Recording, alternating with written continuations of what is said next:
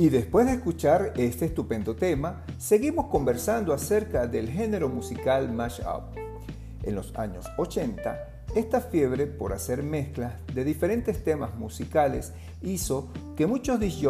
realizaran creaciones realmente novedosas, pero no es sino a mediados de los años 90 cuando la creación y puesta al público de los primeros ordenadores multimedia hizo posible más fácil y de manera más económica la producción de música.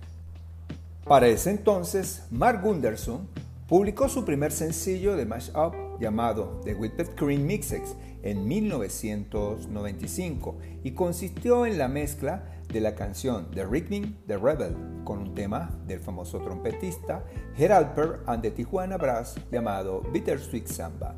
Las primeras pistas del nuevo género se publicaban como bootlegs ilegales, ya que los autores de los originales prácticamente nunca dieron sus permisos oficiales para una remezcla de este tipo.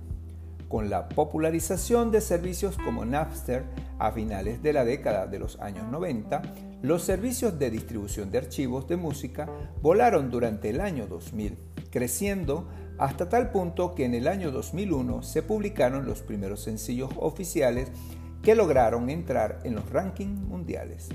La creatividad de los DJs fue creciendo y empezaron los conflictos. Para el año 2004 el escándalo salió a la luz, con la demanda que interpusieron los famosos Paul McCartney y Ringo Starr, propietarios de los derechos de los temas de The Beatles, contra la publicación en Internet que difundió un mashup de Danger Mouse llamado The Great Album, lanzado en el año 2004.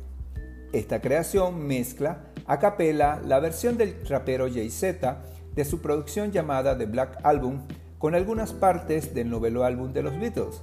conocido comúnmente como The White Album. Siendo consecuentes con nuestro estilacho irreverente, los dejamos con el Bastard Pop,